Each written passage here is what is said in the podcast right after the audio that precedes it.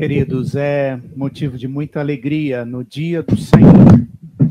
Nós estamos, mesmo assim, não presentes em comunhão com os nossos corpos ligados num único propósito. Nós estamos agora uh, em família, podendo adorar ao Senhor e agora podemos meditar na palavra do Senhor.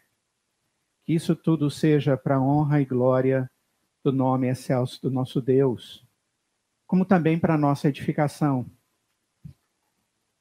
O texto que estaremos meditando agora é de Mateus, capítulo de número 26, e eu convido você a abrir a sua Bíblia nos versos 36 até os 56. Mateus, capítulo 26, do verso 36 ao 56 nós encontramos o Senhor Jesus aqui num momento final da sua, da sua vida entre nós, entre os homens, e enfrentando uma situação muito difícil, que era a expectativa da sua própria morte. E a palavra de Deus diz assim: em seguida, foi Jesus com eles a um lugar chamado Getsemane e disse a seus discípulos: Assentai-vos aqui, enquanto eu vou ali orar. E levando consigo a Pedro e aos dois filhos de Zebedeu, começou a entristecer-se e angustiar-se. Então lhes disse: A minha alma está profundamente triste até a morte. Fiquei aqui, ficai aqui e vigiai comigo. Adiantando-se um pouco, prostrou-se sobre o seu rosto, orando e dizendo: Meu pai, se possível, passe de mim este cálice. Todavia, não seja como eu quero, e sim como tu queres.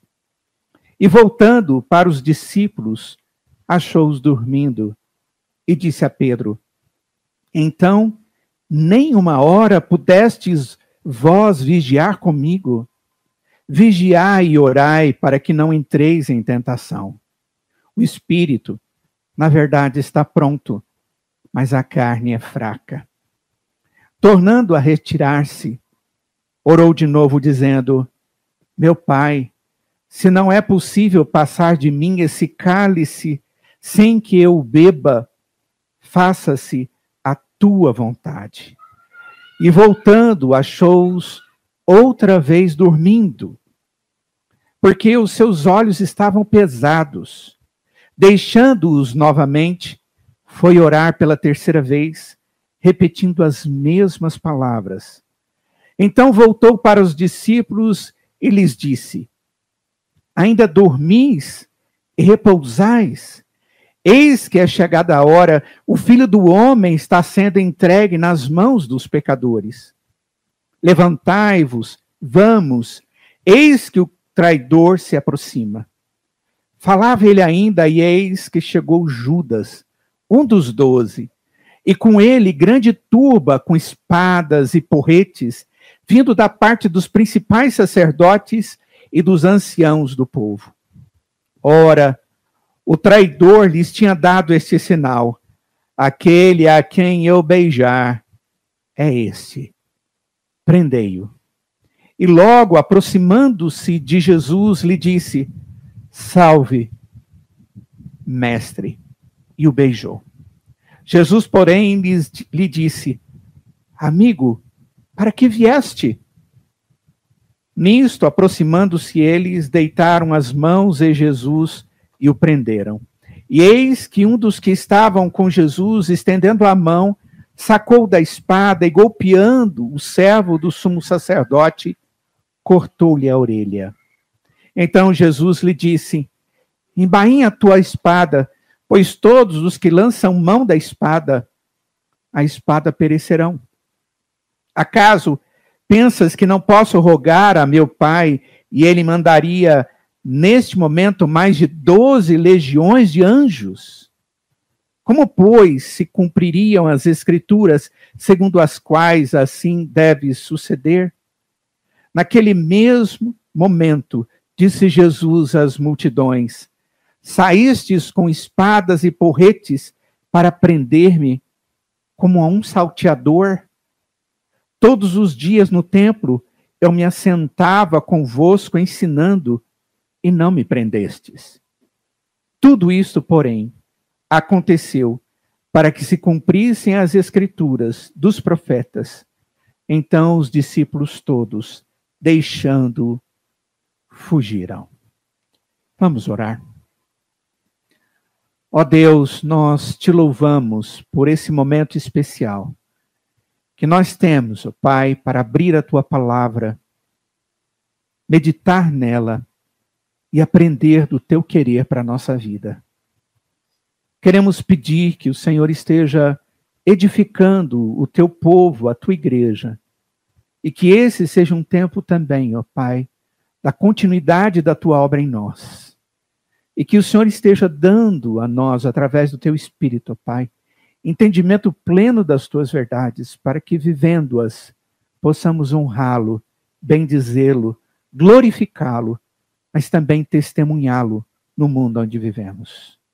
Esta é a nossa oração, Deus, humildemente na tua presença, em nome de Jesus. Amém. Queridos, existem momentos na nossa vida, muitos e muitos momentos na nossa vida, que nós não sabemos como, onde encontrar respostas e até mesmo quando nós abrimos a Bíblia, ficamos um pouco perdidos, porque buscamos conforto e parece que o nosso coração não consegue achar e os nossos olhos não conseguem ler e a nossa mente fica confusa. Durante esses tempos de crise, é muito comum nós permitirmos que os, no os nossos corações, as nossas mentes controlem as nossas perspectivas, e não raramente estejam mudando as nossas decisões e dirigindo as nossas decisões. Todos nós temos situações de crise em nossas vidas, quer sejamos cristãos ou não cristãos. Nós enfrentamos acontecimentos e decisões que vão mudar as nossas vidas para sempre. E normalmente momentos de crise são momentos onde coisas importantes estão acontecendo e decisões importantes precisam ser tomadas. A diferença entre um cristão e um não cristão, entre um servo de Deus e um que não serve ao Senhor, é como nós gerenciamos as nossas situações de crise, a vida e as nossas dificuldades. A crise, ela sempre será um momento decisivo nas nossas vidas. Muitas vezes, uma crise está relacionada a uma perda, um desastre, ou às vezes uma própria decisão. Nesses momentos, nós optaremos por confiar em Deus ou nos afastarmos de Deus. Permanecemos nos ensinamentos de Deus ou nos afastarmos dos ensinamentos de Deus. A permanecermos num casamento ou no casamento, ou pedir o divórcio, a perseguirmos um sonho ou desistirmos do sonho, viver corajosamente ou morrer de maneira covarde. Nesse texto, Mateus capítulo 26, que nós lemos a partir do verso 36, nós encontramos o Senhor Jesus vivenciando um momento crucial da sua vida, do seu ministério, algo que já havia sido previsto pelo próprio Deus triuno na eternidade, quando predestinou que Jesus viria ao mundo para tratar a nossa grande angústia, o nosso pecado e as suas consequências. E agora é o clímax do seu ministério. Ele deveria dar a sua vida em resgate pela igreja. E nós encontramos aqui as reações do Senhor Jesus diante desse momento. Devemos nos lembrar que, além de Deus, que ele verdadeiramente era, em toda a sua plenitude, ele também era homem. E ele vivenciava esses momentos como verdadeiro Deus e verdadeiro homem. E ele nos mostra como enfrentar momentos difíceis, momentos de crise. E eu gostaria que você acompanhasse na medida em que vamos analisar a vida de Jesus nesses momentos e como ele nos ensina. O que nós estaremos vendo aqui é como aprender com Cristo em momentos de crise. A primeira coisa que nós podemos verificar aqui no texto é que nós temos que considerar, que nós devemos respeitar as nossas emoções, mesmo quando elas são negativas.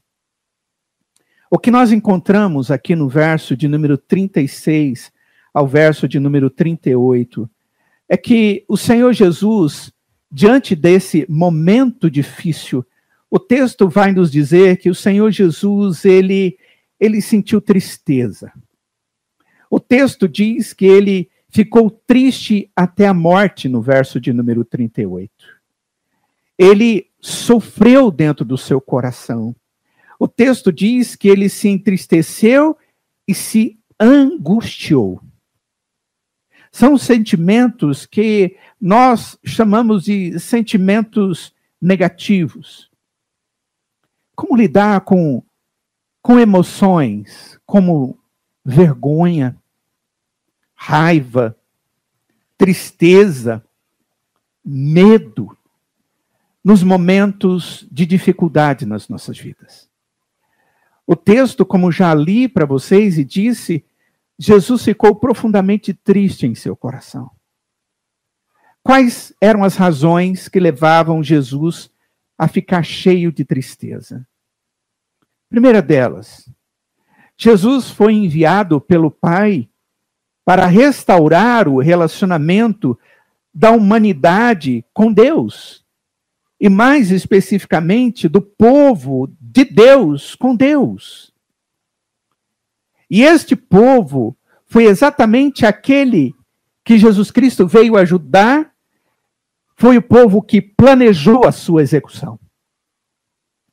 Foram aqueles que o receberam em Jerusalém com grandes vivas de Osana, que vem em nome do Senhor Jesus, e que agora estão prestes a, logo depois desses eventos, dizerem: crucificam. O Senhor era aquele que estava entristecido por saber que isso haveria de acontecer. E que de alguma forma estava muito breve. Esse era um motivo de tristeza verdadeira. Uma outra razão para a grande tristeza de Jesus foi que ele era o único, o único a viver uma vida perfeita, o único homem e vero Deus a viver uma vida perfeita, mas que também seria o único a levar os pecados, a vergonha e a culpa da humanidade na cruz.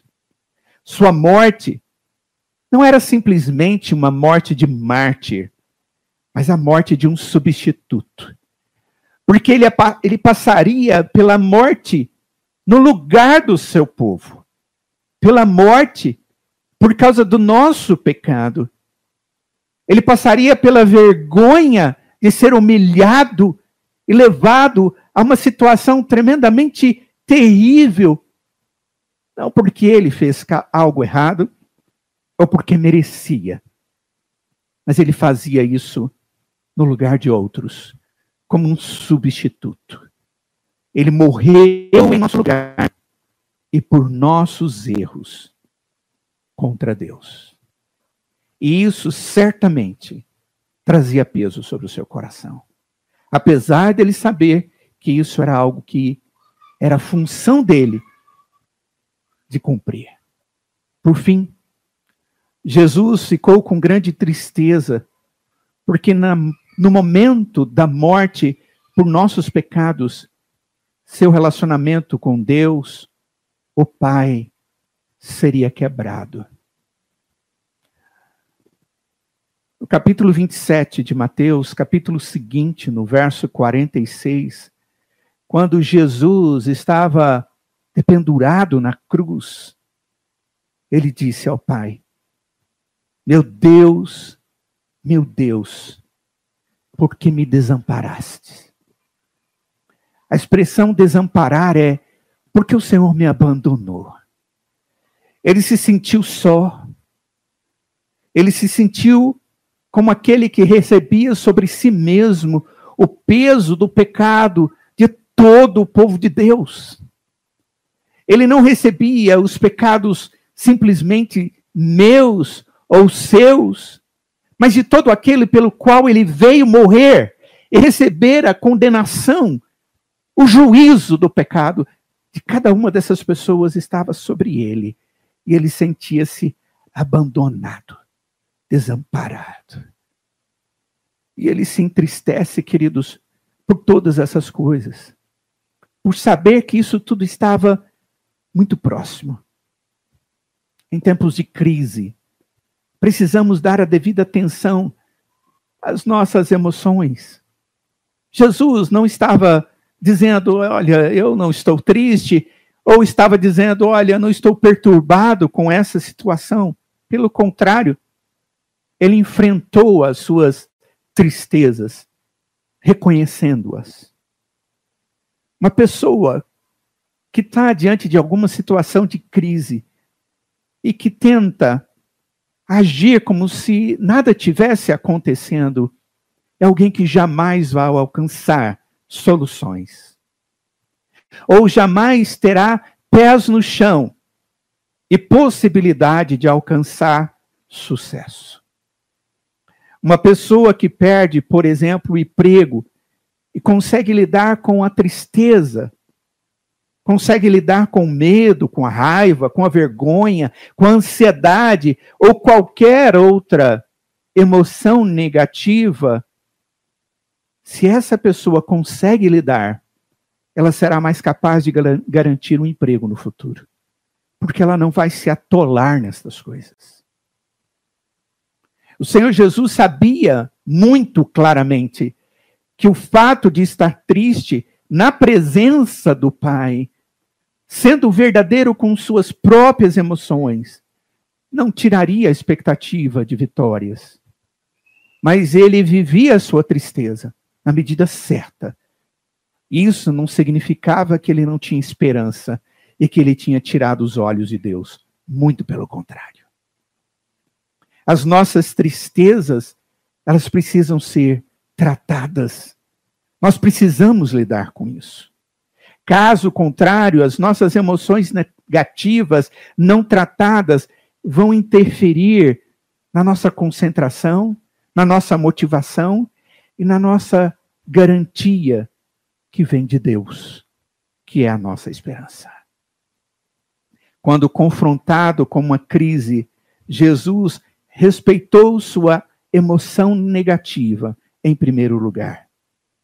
E nós devemos fazer assim também. Somente aqueles que olham para os seus corações e analisam a sua realidade de maneira corajosa, por causa da graça de Deus, têm expectativas boas. Quando nós perdemos a nossa saúde ou perdemos um ente querido, Reserve um tempo para lamentar a perda. Isso não é errado.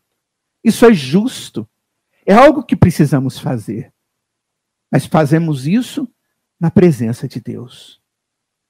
Quando você tiver uma, uma decisão, ou que tomar uma decisão importante, lide primeiro com as suas emoções negativas associadas à sua decisão, para que você possa ter uma cabeça clarificada por aquilo que vem à frente e possa enfrentar tudo isso.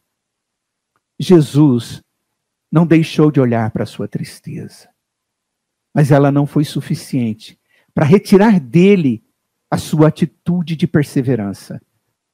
Perseverança naquilo que ele sabia que era o propósito de Deus para a sua vida. Segunda coisa que nós podemos aprender com o Senhor Jesus é que nós precisamos, diante da crise, buscar alternativas. Não alternativas que nós mesmos podemos criar, mas buscarmos alternativas dentro da vontade de Deus. O Senhor Jesus, do verso 39 até o verso de número 44, ele vai conversar com o Senhor.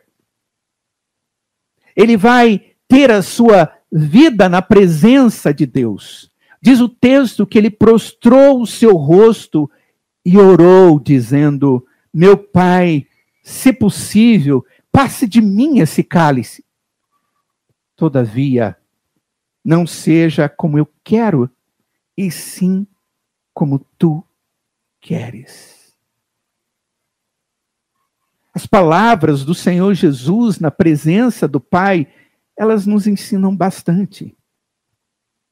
O cálice a que Jesus se refere aqui nesse texto é o cálice do sofrimento, da sua morte na cruz, daquilo que ele certamente sabia que ocorreria logo à frente.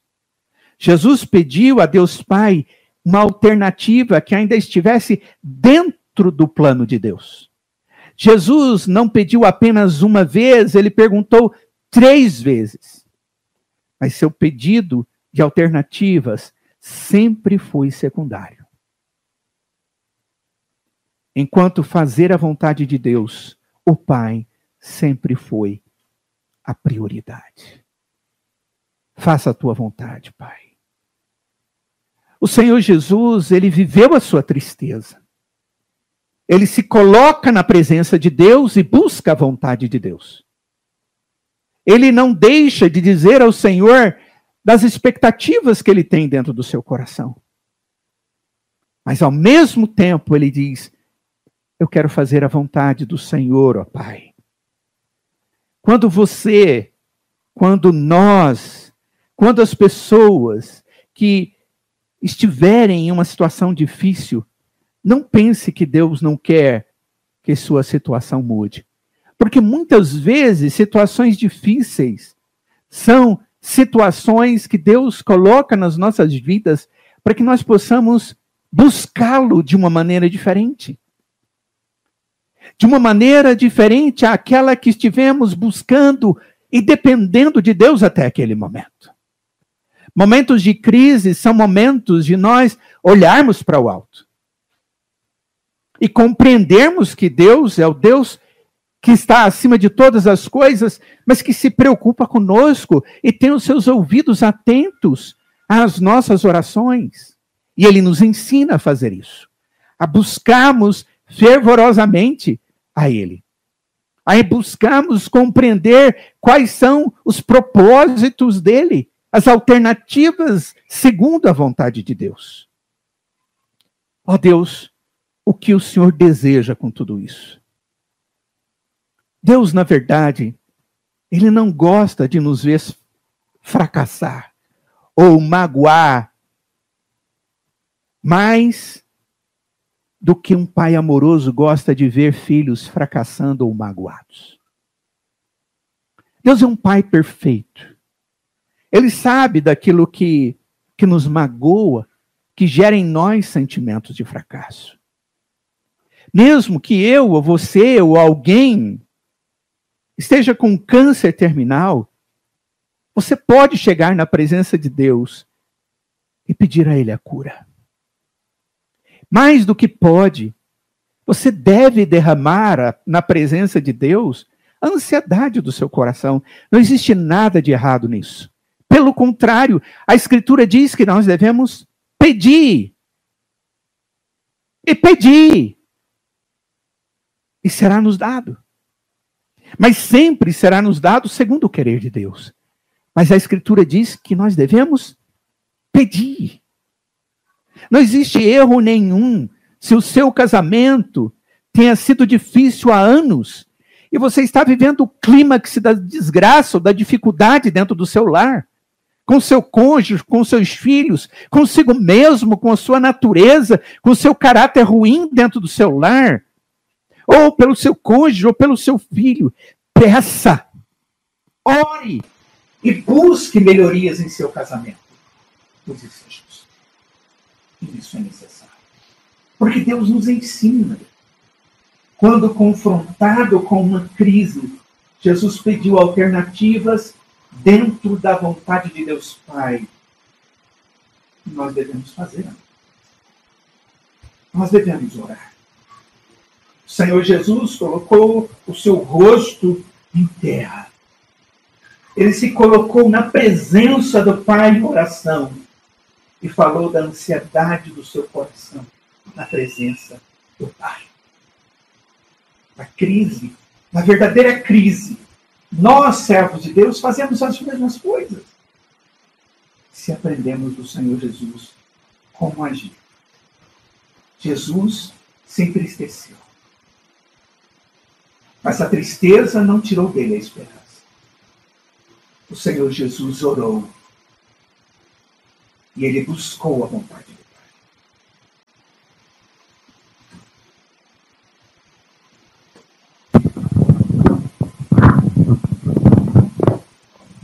quando confrontados com uma crise, do mesmo jeito que Jesus fez, devemos nós fazer.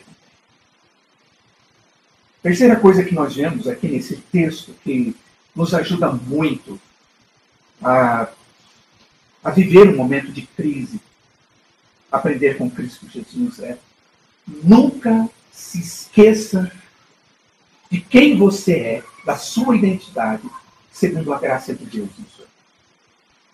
Não permita que a crise seja algo que tire de você a consciência de quem Deus é na sua vida e do que você é por causa da graça de Deus.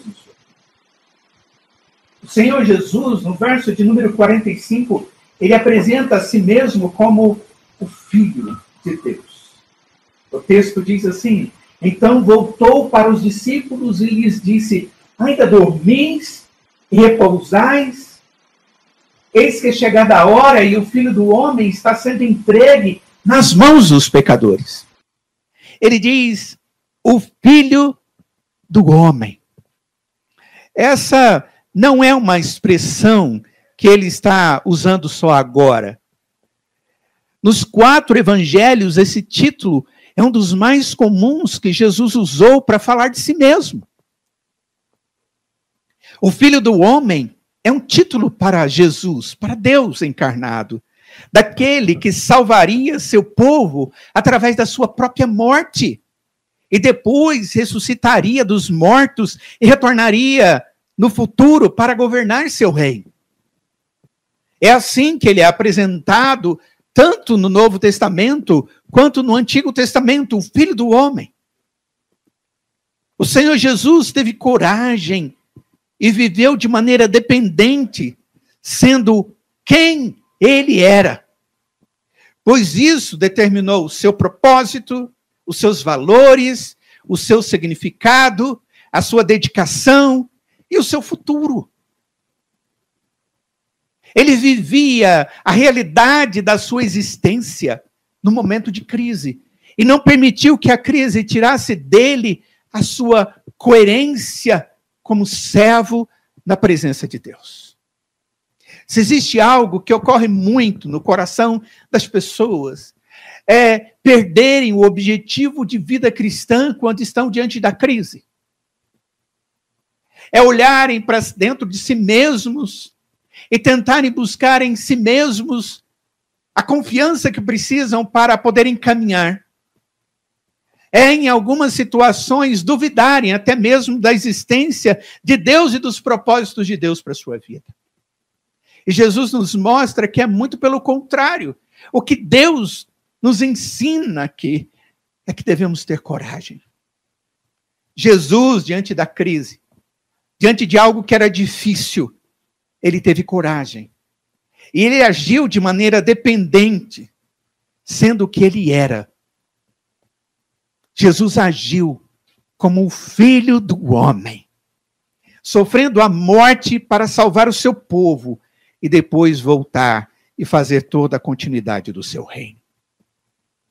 Por causa disso, o sofrimento de Jesus poderia ser suportado porque ele jamais permitiu que a crise tirasse o foco, o objetivo e a identidade da graça de Deus sobre a sua vida. Reconhecer quem somos por causa da graça de Deus, amados, nos ajuda a suportar a crise em nossas vidas. Não se afaste de Deus no momento da crise. E nem deixe de ser o que Deus lhe fez ser, um servo dele, obediente, por causa da crise. Não gere outros propósitos na sua vida que não sejam os propósitos de Deus. O que é mais importante na vida de um servo de Deus não é a alegria, não é a satisfação, não é a prosperidade, não são coisas que o mundo busca. O maior propósito para o servo de Deus é a vontade do Senhor e seguir a vontade de Deus, mesmo diante da crise. Não troque o propósito de Deus para a sua vida, para a sua vida, por causa de outras coisas. Talvez não ser capaz de fazer o que você quer pode se tornar uma crise para você. Até que você responda quem você é. Seu tempo não é mais seu. Pessoas que enfrentam crise, por exemplo, da meia-idade, são pessoas que não respondem a quem são em diferentes estágios da vida. Começam a perder suas identidades. Como cristãos, nós precisamos responder como filhos de Deus, que viverão com Deus para sempre para sempre significa hoje, mas significa também além do túmulo. Portanto, o que é uma crise insuportável para muitas pessoas, o verdadeiro cristão pode suportar. O apóstolo Paulo disse em Romanos capítulo 8, verso 18: Considero que nossos sofrimentos atuais não podem ser comparados com a glória maravilhoso futuro que será revelado em nós. Quando confrontado com uma cruz, perdão, com uma crise, e que claro foi a cruz, Jesus não se esqueceu de quem ele era. Da mesma forma, nós devemos agir. O texto bíblico diz que no momento da sua crucificação, Jesus não foi obrigado a deitar sobre aquela cruz. O texto bíblico diz que ele se deitou. Ele se deu, porque ele sabia que aquele era o propósito do Senhor para a sua vida. Existe mais para aprendermos com Jesus diante de uma crise. Nós precisamos entender, nós, crentes, seres humanos, que a nossa vida ela é limitada. Mas as crises também são. Jesus foi alguém que reconheceu que o Pai tem um tempo de começo e um fim para tudo. Jesus veio para fazer algo e teve um processo. E esse processo aconteceu e ele estava na sua conclusão. Cinco vezes João registra Jesus dizendo que o seu tempo não havia chegado ainda para ser revelado como o filho do homem, ou para morrer como o filho do homem. Cinco vezes João registra que Jesus disse isso. Mas nesta passagem, Jesus reconheceu que o seu tempo havia terminado. E ele diz aos seus discípulos: Olha, chegou esse o tempo. Quando nós vamos no livro de Eclesiastes, no Antigo Testamento, o texto, no capítulo 3, fala de tempo. Lá, a partir do verso 8, vai falar muitas coisas. Diz: há um tempo para tudo e uma época para todas as atividades debaixo do céu um tempo para nascer e um tempo para morrer, um tempo para plantar e um tempo para colher, tempo para chorar e tempo para rir, tempo para procurar o tempo, perdão, para procurar e tempo para desistir, tempo para ficar em silêncio ou calado e tempo para falar.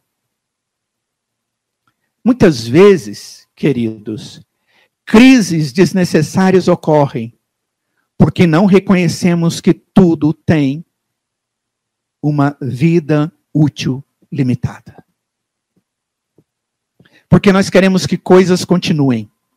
E Deus está dizendo: acabou. Ou nós não valorizamos o tempo que Deus nos dá e depois ficamos entristecidos por não usarmos o tempo que Deus nos dá. Talvez seja a oportunidade de você se lembrar da saúde dos seus pais, porque haverá um tempo que eles não estarão mais contigo. Ou da saúde do seu corpo, porque ele vai envelhecer e vai passar. Essa casa que você tanto lutou por ela, ela vai acabar. O seu carro vai estragar. Quando confrontado com uma crise, Jesus reconheceu que o tempo dos objetivos do Pai para a sua vida haviam sido alcançados. E nós devemos agir da mesma forma. Nós precisamos sempre perguntar para Deus: Deus, esse é o tempo.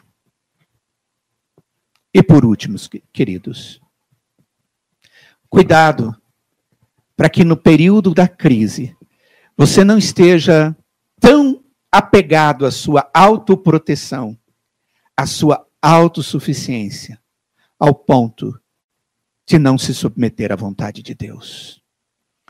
Troque a sua autoproteção ou a sua autossuficiência pela vontade de Deus. Se o nosso ob objetivo na vida é apenas permanecermos vivos, ocupar espaço, respirar, experimentar prazeres periódicos, sem levar em consideração o plano de Deus para a nossa vida, quase tudo o que ameaça a nossa vida, o nosso espaço, ou o nosso prazer periódico se tornará uma crise sem um propósito. Quando eu não dependo de Deus, eu começo a depender de mim e das minhas vontades, e as minhas vontades não têm limites. As vontades de Deus, elas têm propósitos, e no Senhor elas são alcançados esses propósitos. Quem renuncia à sua autoproteção ou autossuficiência para viver o plano de Deus para a sua vida, tem a capacidade de resumir, reduzir, minimizar o número de crises na sua vida e permitir que Deus use a sua vida com lucro. Quando confrontado com uma crise, Jesus renunciou a tudo e disse para Deus fazer a sua vontade. E nós devemos fazer isso também.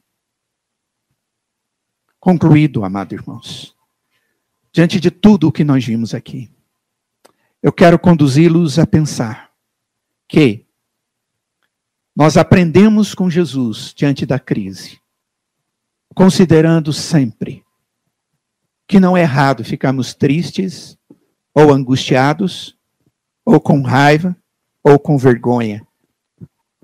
Mas nós precisamos ter tudo isso na presença do Pai. E precisamos viver tudo isso na expectativa de que Deus não nos abandonou. Não permita que a crise desvie os seus olhos do Senhor. Segundo, busque as alternativas de Deus. E você sempre vai encontrá-las na palavra do Senhor. Cuidado com as alternativas que o mundo lhe dá e que o seu coração egoísta gera para você. Terceiro, nunca se esqueça de que você é um servo de Deus. Não permita que no momento da crise você venha a viver como um incrédulo ou um gentio. Quarto, nossas vidas são limitadas. E a crise também. Um dia ela passa. Mas o que Deus tem reservado para nós é muito maior do que aquilo que estamos vivendo hoje. E por último, Troque a sua autoproteção ou autossuficiência pela dependência do Senhor. Renuncie-se a si mesmo e submeta-se ao Senhor e Ele te abençoará. Quantas são as crises que Deus tem reservado para mim e para você? Eu sinceramente não sei. Porque Deus não nos deu a conhecer o que vem mais tarde, nem amanhã, nem depois de amanhã. Mas uma coisa eu sei e posso afirmar, e quero crer que você também. Deus existe. Ele é verdadeiro. Ele em Cristo Jesus me salvou. Ele vai cuidar de mim. E se ele permite crises, é nele que eu busco respostas. E eu espero que, seja lá qual a situação que você esteja vivendo hoje, que você seja um servo submisso ao Senhor e que a graça de Deus seja plena sobre a sua vida. Vamos orar. Ó Deus, obrigado pela obra do Senhor. Obrigado a Deus pela obra do Senhor através da vida do seu filho Jesus. Porque ele, ó Deus, sendo Deus, se encarnou, se tornando também homem, para viver entre nós e cumprir todo um propósito para a nossa salvação. E agora, ó Deus, lendo a tua palavra, nós podemos aprender com Jesus como viver momentos difíceis. Ó Deus, dê à tua igreja sabedoria para viver, ó Pai, a fé, a dependência do Senhor. O entendimento, ó Pai, de que o Senhor traz registro na Sua palavra da Sua vontade. E que sempre que nós estivermos com os nossos ouvidos abertos, em oração, lendo a Tua palavra, o Senhor há de nos responder. E trata o coração da tua igreja, do teu povo, dos teus servos, ó Deus, quando estivermos entristecidos por causa de crises. E permita que nenhuma crise seja suficiente para tirar de nós a esperança e a motivação das nossas orações. Na presença do Deus que tudo pode. Ó Deus, ensina-nos assim, abençoa-nos assim Edifica-nos assim, para o nosso bem, mas acima de tudo, para a honra e glória e louvor do Senhor, hoje e para todo sempre. Em nome de Jesus.